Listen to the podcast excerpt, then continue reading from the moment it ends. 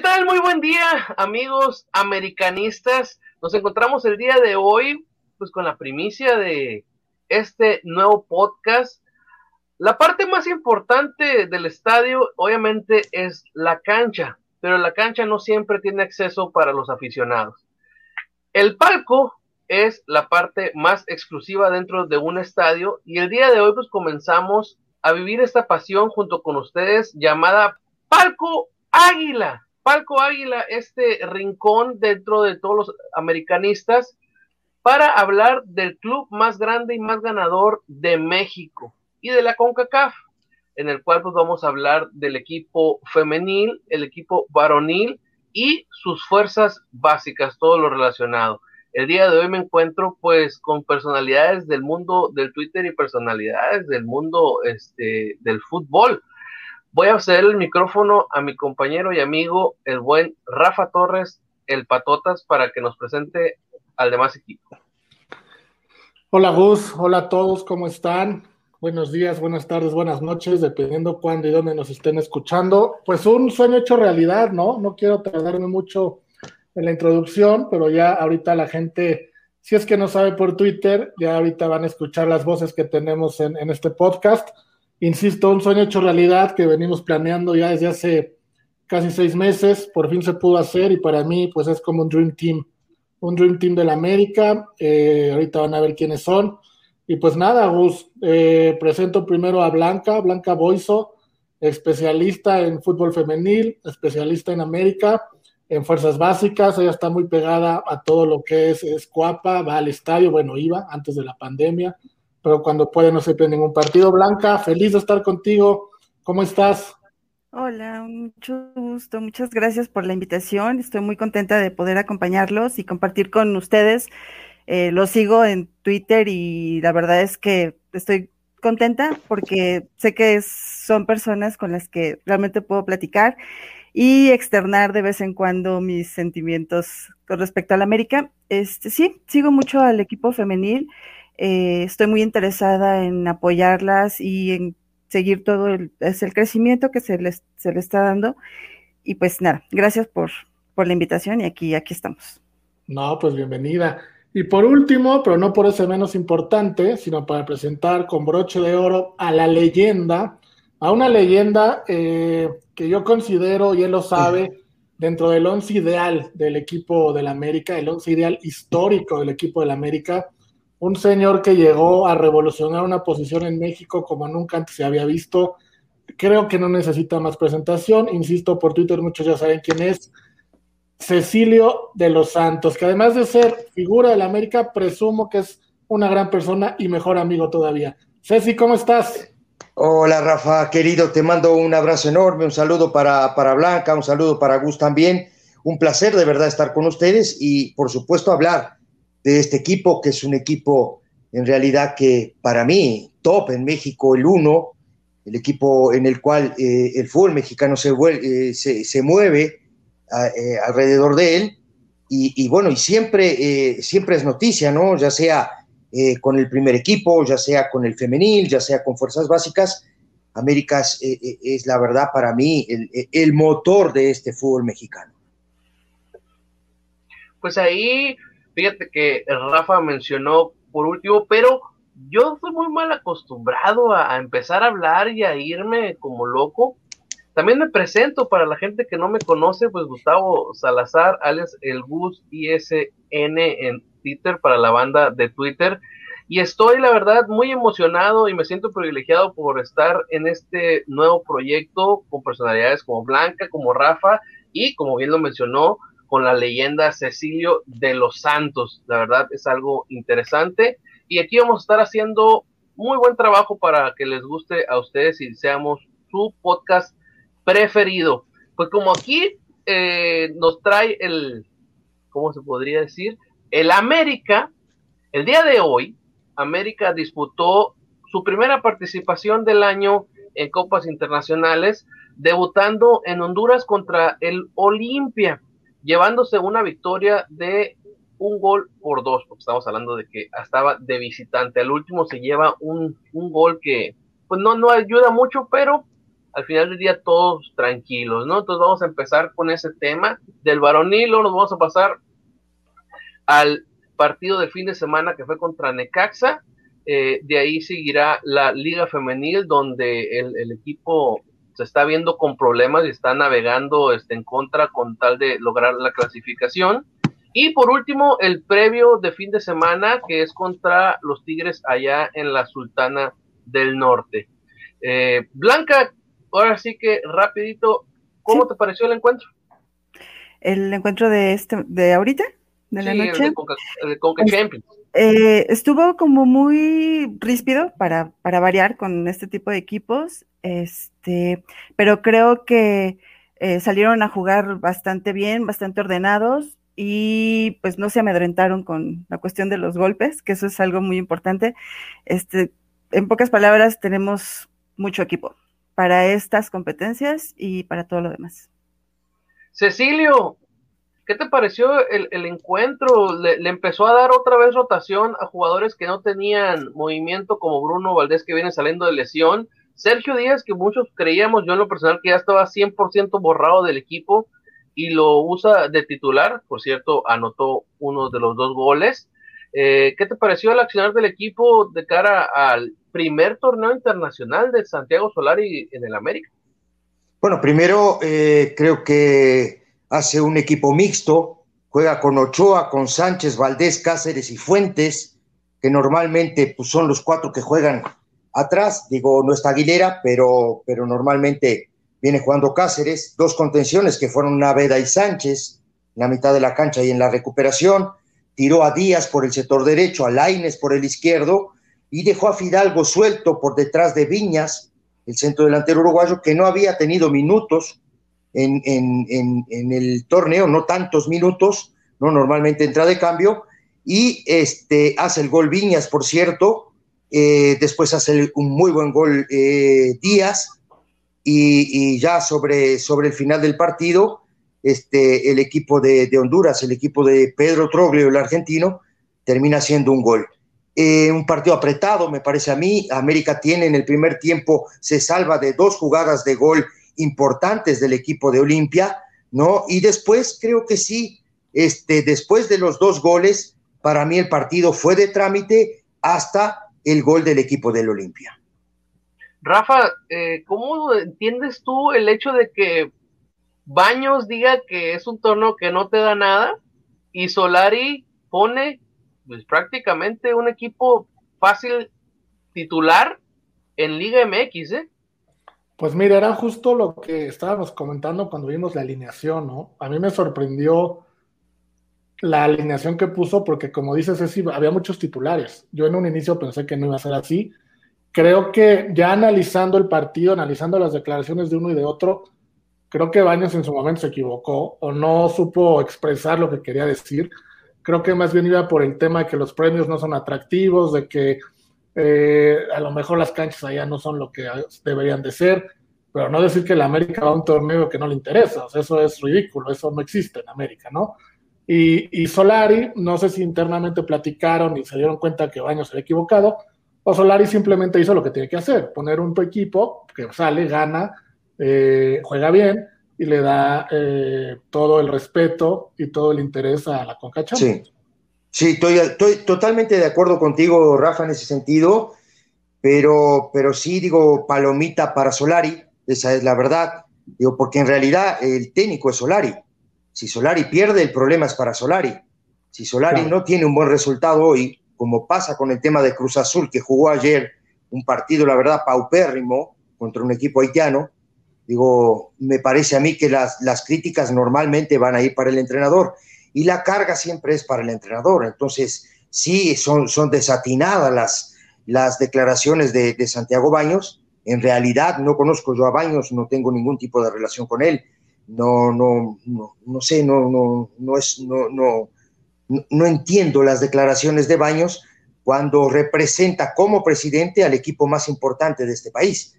Cuando escuche eh, este proyecto, Cecilio, va a querer tomarse café cada semana con, pues nosotros. ojalá, ojalá que lo escuche.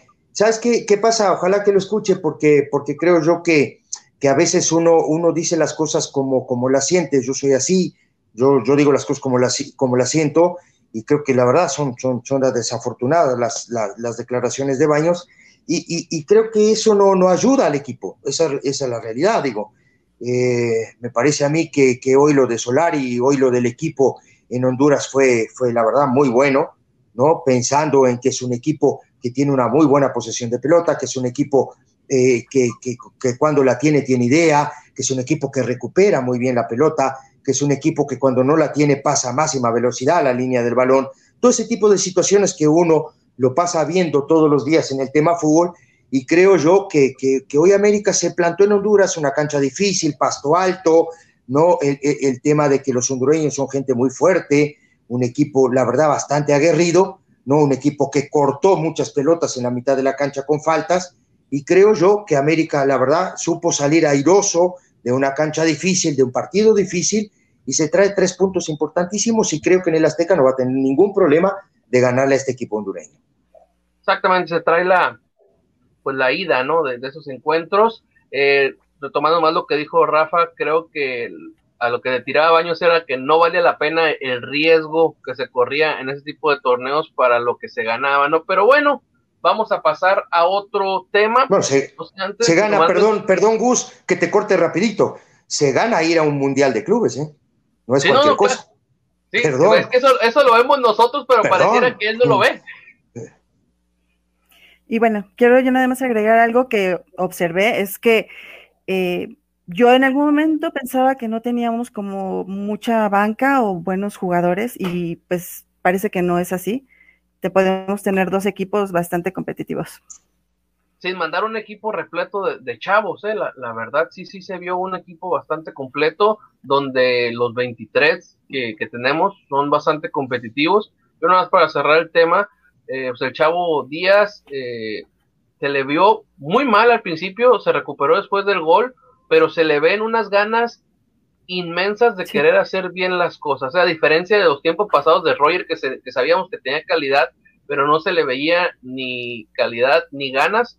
De Sergio Díaz, ganas sí se le vieron de querer hacer las cosas y eso le estuvo ayudando a componerse en el encuentro. Pues bueno, el fin de semana creo que disputamos uno de los peores encuentros del América y cada quien va a tener su punto de vista en el cual se obtuvo la victoria en casa contra el Necaxa, en el cual nos hace sumar siete victorias al hilo de local, algo que ya teníamos bastante tiempo que no se lograba, pero al final salen conclusiones creo que negativas referente al, al accionar del equipo para algunos, ¿no? Para otros, al final de cuentas, seguimos con la victoria y pues le paso el micrófono al buen Cecilio para que nos comente, pues a él cómo se le hizo el, encuentro del sábado anterior en contra de Necaxa.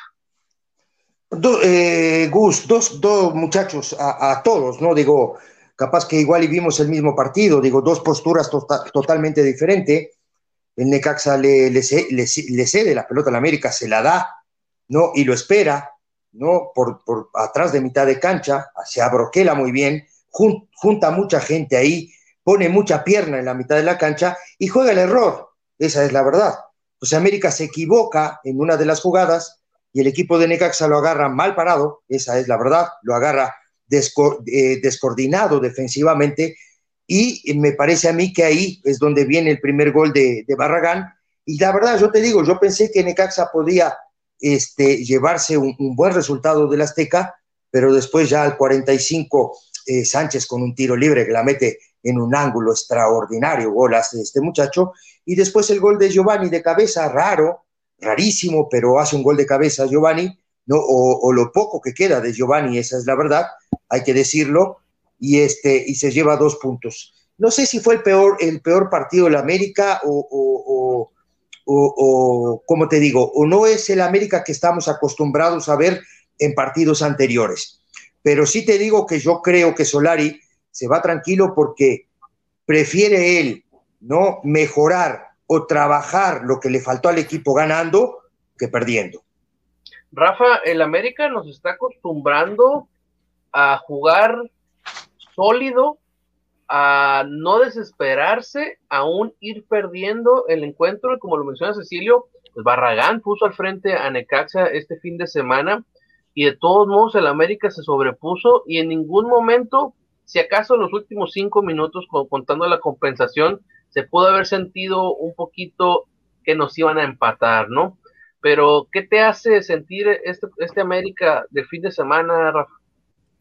Mira, a mí algo que me, que me gustó y que me causó buena sensación es cuando América no le estaban saliendo las cosas, yo veía a Solari tranquilo en la banca.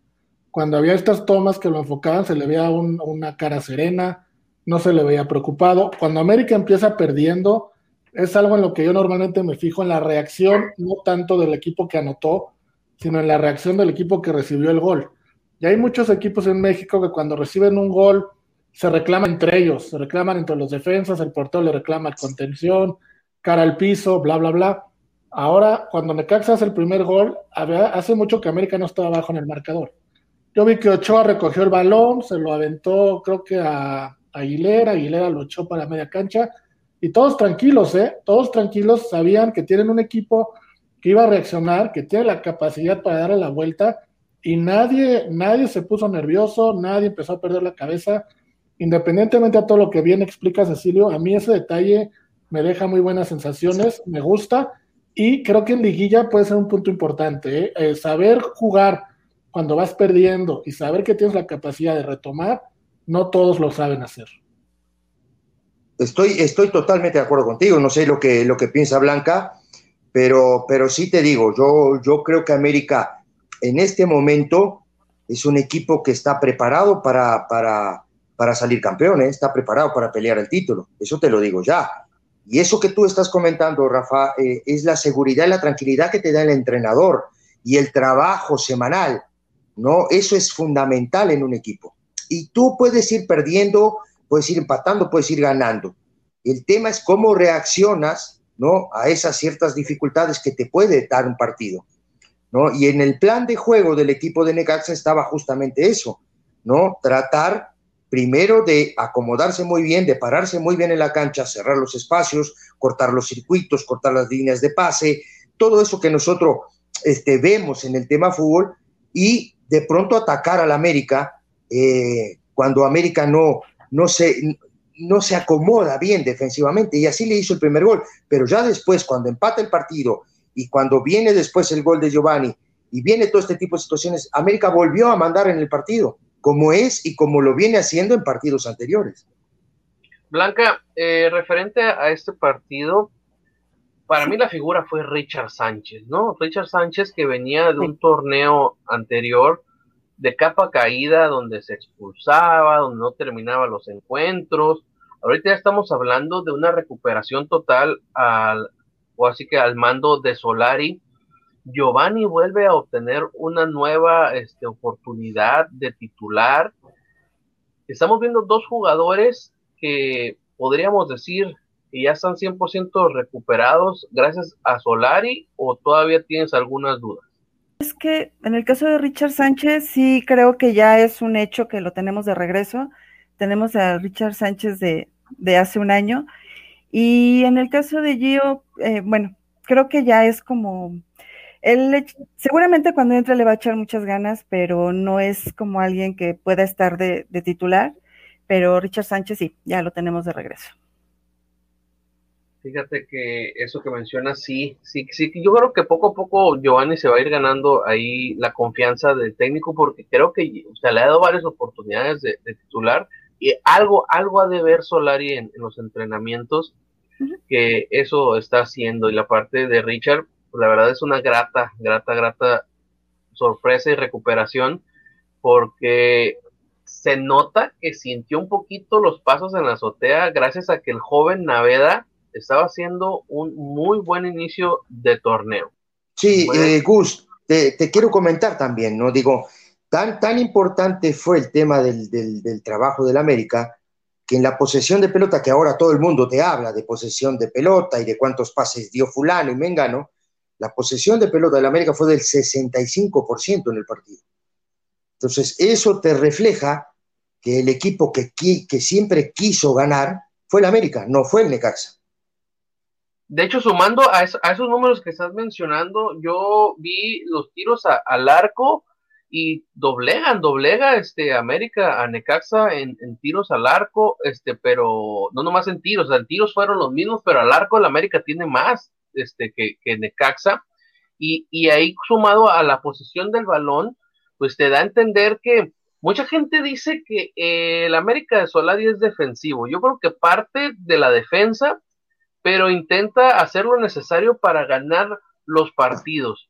Si fuera un equipo defensivo, yo no estaría viendo que prácticamente en la mayoría de los juegos, o si no es que en todos los juegos, América tiene más tiros al arco que el rival. Y si fuera un equipo defensivo, pues creo que en ningún momento pudiera lograr eso si se la pasara cuidando el balón. Y referente a lo que mencionaste, a mí me, queda muy en claro la parte donde Necaxa le cedió el 100% del balón. Se notaba que ni siquiera presionaban a Guillermo Ochoa y a los defensas. pero, pero Gus, hay que ver quién, quién habla del tema defensivo. Hay que ver quién con qué ven el fútbol, si lo ven con dos huevos fritos o, si lo ven con un antifaz, o si me entiendes, hay que ver, porque digo, al final del día, digo, yo, yo pienso que primero en un equipo es el orden defensivo. Y lo que Solari hizo en este equipo es justamente eso, defensivamente un equipo ordenado, un equipo que le hagan, que le hagan pocos goles, un equipo que se plante muy bien en la mitad de la cancha, que paute esa zona, y tú hablas muy bien de Richard Sánchez, porque creo que el pibe ha hecho un trabajo extraordinario en esa zona. Entonces, ahí es donde yo creo que América ha adquirido esa confianza, ¿no? Y tiene jugadores con mucho bagaje, esa es la verdad. Tiene jugadores con mucho bagaje y hay sorpresas. Por ejemplo, a mí me sorprende mucho lo que hace Laines por el sector izquierdo. Se me hace, la verdad, un muchacho con unas condiciones extraordinarias. Tiene un ida y vuelta muy bueno, lo ves en ataque, lo ves desbordando, tirando centros, hoy le tira el centro para que, para que haga el gol Viñas, pero también a la hora de que el equipo no tiene la pelota, el tipo viene, completa la línea de cuatro volantes para, para hacer la primera línea de marca, y el tipo siempre está bien parado y ordenado. Entonces son, son cosas que creo que es la confianza que le da el entrenador y también el trabajo que hace el entrenador en la semana. Pero bueno, vamos a pasar a, la sección de fútbol femenil, en el cual el América, pues hace dos semanas nos dejó por de capa caída, en el cual se perdió el clásico nacional femenil, y eso derivó a la salida del técnico este, Leonardo Cuellar, el cual pues le voy a ceder el micrófono a Blanca para que nos dé un poquito del panorama del femenil derivado de ese encuentro y el partido que se tuvo esa semana en contra de Santos, que prácticamente ya cada semana va a ser de vida o muerte para el femenil, porque nos andamos quedando fuera, ¿eh? Así es. Eh, bueno, como comentas, eh, ese partido contra Guadalajara fue una pesadilla para todos y creo que más para, para las jugadoras y fue ya la gota que derramó el vaso para, pues para finalmente cerrar ese ciclo con Leonardo Cuellar Em, yo en lo, personal no tengo mucho que, reprocharle, pero sí creo que se dejó pasar mucho tiempo cuando ya no se vio bien el funcionamiento del equipo.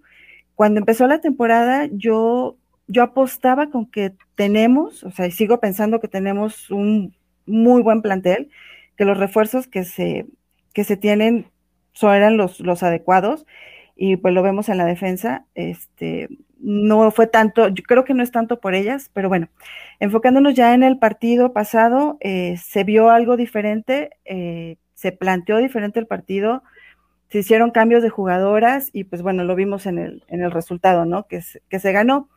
Y sí, efectivamente, pues el América femenil ahorita está en el noveno lugar de la tabla.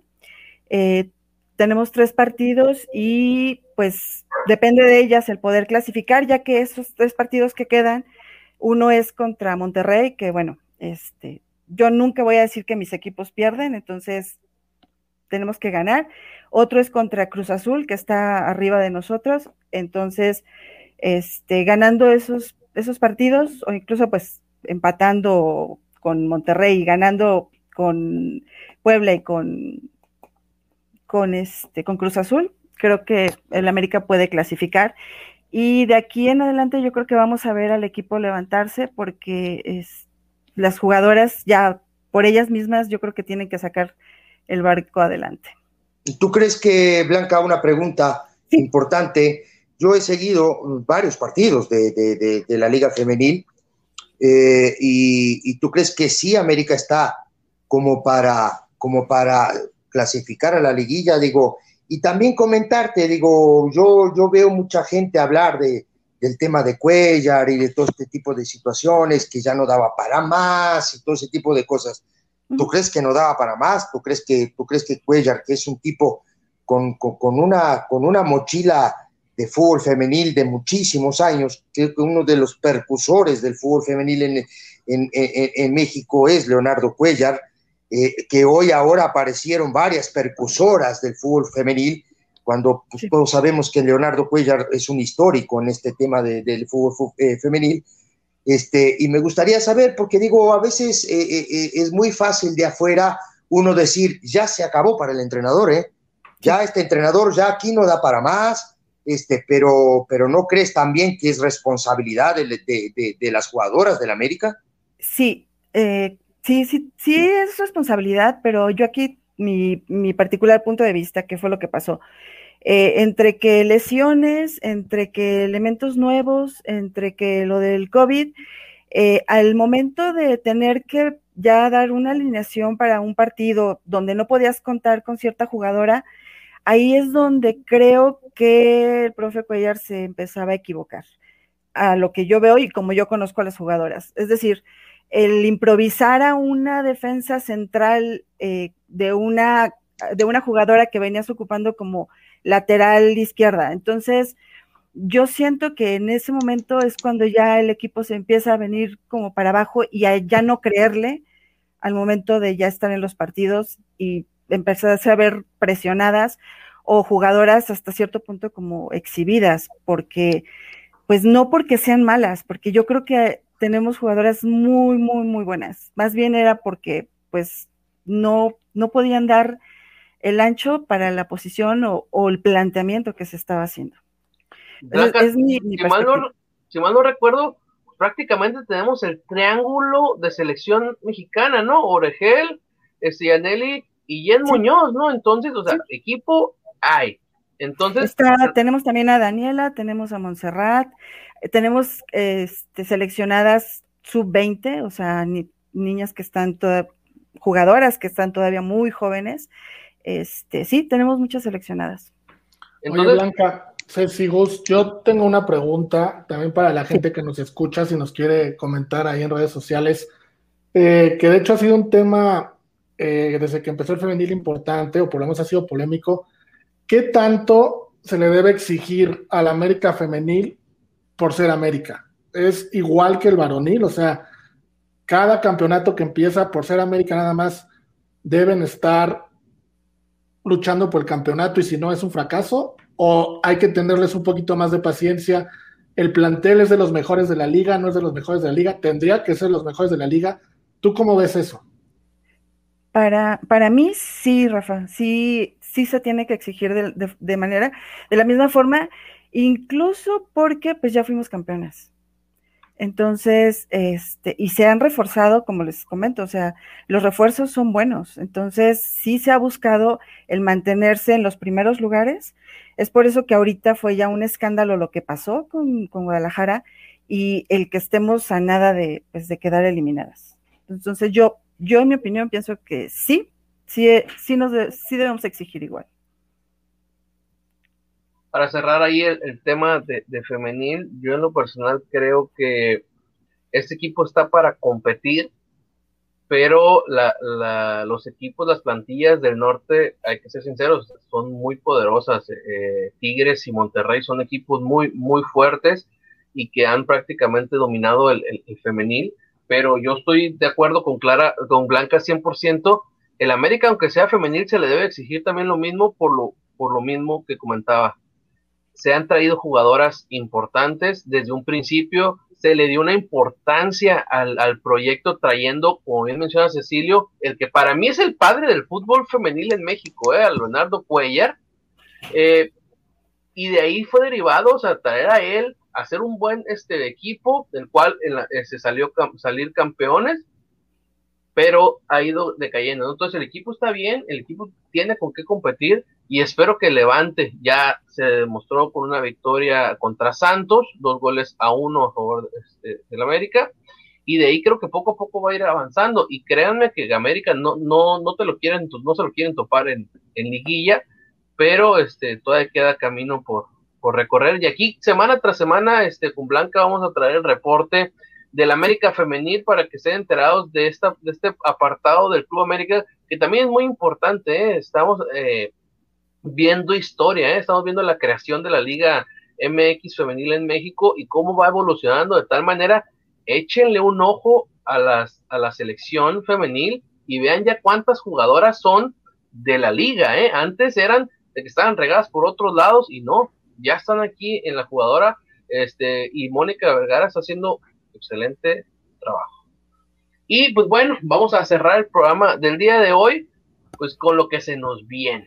Se nos viene el encuentro que para muchos, con tal de levantar polvo, lo quieren hacer clásico. Para mí es una tontería estar hablando de clásicos, pero no podemos pasar por este alto que realmente se han sido unos encuentros muy interesantes en la última década.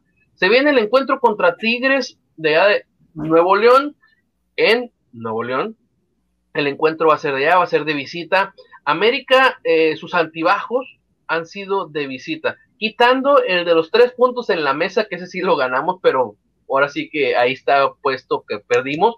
Pero su única derrota real ha sido en esa misma ciudad, en Monterrey, en contra de los Rayados y el empate en Torreón en contra de Santos. Los peores resultados de América son de visita. Que son solo dos, Gus. Eso, exactamente, son solo dos. Segunda mesa, segunda mesa son tres, ¿no? digo, peores, dices, bueno, ¿qué es peor? no, digo, como que, que también digo, uno tiene que poner en la balanza lo que ha hecho el equipo hoy y cómo está el equipo en la tabla general y, poner en la balanza de este tipo un empate de visitante y una derrota contra, Monterrey. de lo que tenemos, lo peor o lo malo han sido esos dos encuentros que la verdad ya los quisiera cualquier otro equipo, ¿no? La verdad, pero dentro de nuestros resultados tenemos que catalogarlos como lo que han sido, ¿no? De hecho, el de Monterrey sí ha sido el peor de todos porque ha sido el único encuentro en todo el torneo donde no se ha podido marcar gol y de los tres encuentros en los cuales nos ha marcado primero el rival, es el único que sí no se ha podido dar la vuelta contra León y contra Necaxa, sí se ha podido llevar la victoria. Rafa, ¿qué esperas del partido contra Tigres? Mira, yo eh, entiendo la parte que dices que no es un clásico, ni cerca está de serlo, pero yo sí siento cierta rivalidad eh, contra Tigres, ¿no? Por las dos finales que se han jugado, la de Conca Champions, por lo que los del norte dicen de que son los más grandes y que sí, que no y que quién sabe. Una rivalidad a lo mejor momentánea, a lo mejor pasajera, pero sí veo cierta rivalidad. Eh, el partido para América importante, tratar de quedar en, el primer lugar de la general y sobre todo tratar de eliminar a Tigres. Entiendo que este partido no es fundamental para que Tigres califique o no, pero si por ahí le ganas, ayudas a que no califique. Y Tigres es un equipo que va a calificar si es que califica por la parte de abajo de la tabla. Entonces América se lo podría encontrar muy pronto, incluso en cuartos de final. Y enfrentar a Tigres en liguilla no es agradable. No, no es un partido sencillo, no es un partido que tú lo veas como fácil de ganar. Eh, entonces, importante, eh, uno, por el punto de tratar de alcanzar a Cruz Azul, y dos, pues ayudar a que Tigres no califique, ¿no? Que creo que sería importante echarlos de una vez y no topártelos en liguilla. Blanca, para ti, ¿Qué esperas de este encuentro? Tigres, como bien lo menciona Rafa, se nos ha entremendigestado y se ponen buenos los, los partidos. Eh, a veces se le olvida a la gente que, como bien lo, recordó Rafa, o sea, han sido dos finales de liga en estos últimos eh, años, una para cada lado, y la de CONCACAF no la llevamos nosotros, se les olvida que nosotros vamos arriba de ellos, y como nos han sacado en ciertas ocasiones de liguilla, que nosotros también a ellos, pareciera que se les olvida. ¿Qué esperar de este encuentro? Que Tigres tiene la mala costumbre de, nadar de muertito y revivir las últimas jornadas, pero ahorita creo que llevamos muy avanzado del torneo y no está reviviendo. Para mí sacó de puro a chiripa el resultado en el último encuentro y creo que puede ser una buena estocada de parte del América. Sí, creo que no va a ser para nada un partido complicado. eh, lo normal para cuando el América sale y los equipos, sobre todo los equipos del norte, se esmeran más en querernos ganar, pero creo que va a ser un, triunfo para, para el América sin ningún problema. Ojo, ojo que en este podcast ahorita hay un señor que vistió la playera de Tigres. ¿Eh? No lo vayan a insultar a su, a su segundo equipo. Yo no me he puesto la camiseta de Tigres. No, yo, yo, yo lo que creo son, son dos cosas. Digo, primero, por supuesto que no es ningún clásico. Un, América Tigres nunca es un clásico y nunca va a ser. autorizada, como lo dijo Rafa. Y, las dos camisetas, dos autorizadas. Yo, yo, creo, yo creo que en este país solo hay un clásico y es América Chivas o Chivas América, como, como le quieras poner. Esa para mí es la primera. Pasando al partido, pasando al juego, América se enfrenta al equipo más familiar que hay en este país, al equipo que viene hace ya cuatro o cinco años jugando con los mismos jugadores. Porque si tú agarras y, y ves a Tigres, dices, Pizarro juega con Carioca, juega Aquino por un costado, ¿no? Y juega por el otro lado Quiñones.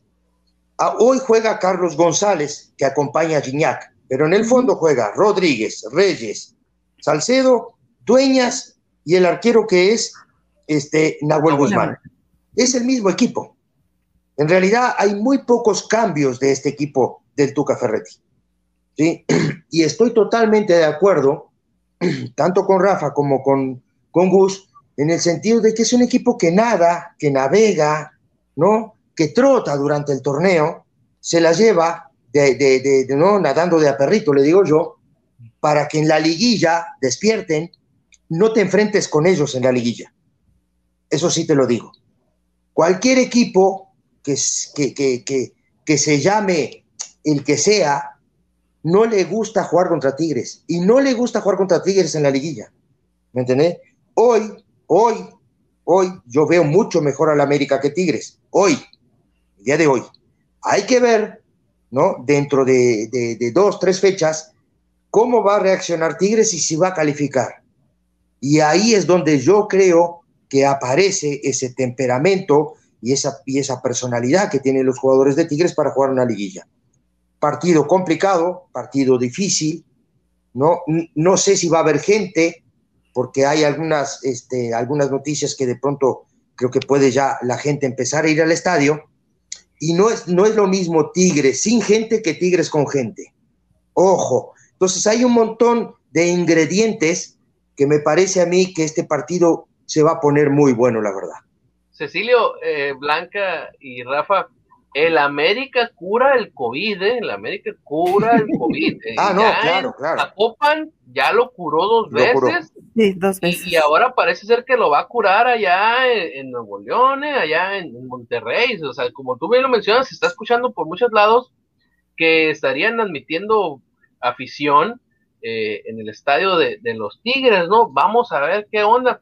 A mí, a mí me gusta mucho a veces este tema en el cual me gustaría saber qué hubiera dicho los medios nacionales si el primer equipo que hubiera aceptado afición hubiera sido el América, ¿eh? Creo que se cae México en el sentido de, pero ¿cómo? El América no le importa la salud de la afición, no está poniendo de su parte.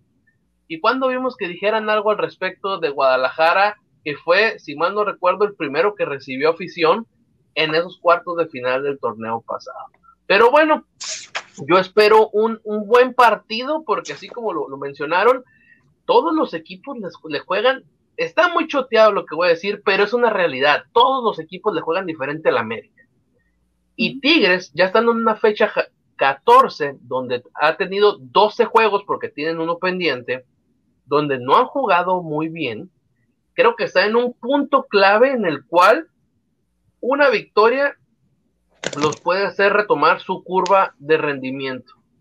y la, toma, y la tuvieron, Gus la tuvieron el fin de semana en un partido bien complicado contra el Querétaro y termina ganando el, juego con un gol de cabeza de Diego Reyes, ¿no? Y, me parece que ahí ese puede ser un punto de inflexión para el equipo del Tuca Ferretti. ¿eh? Que no se veía por ningún lado. No se veía.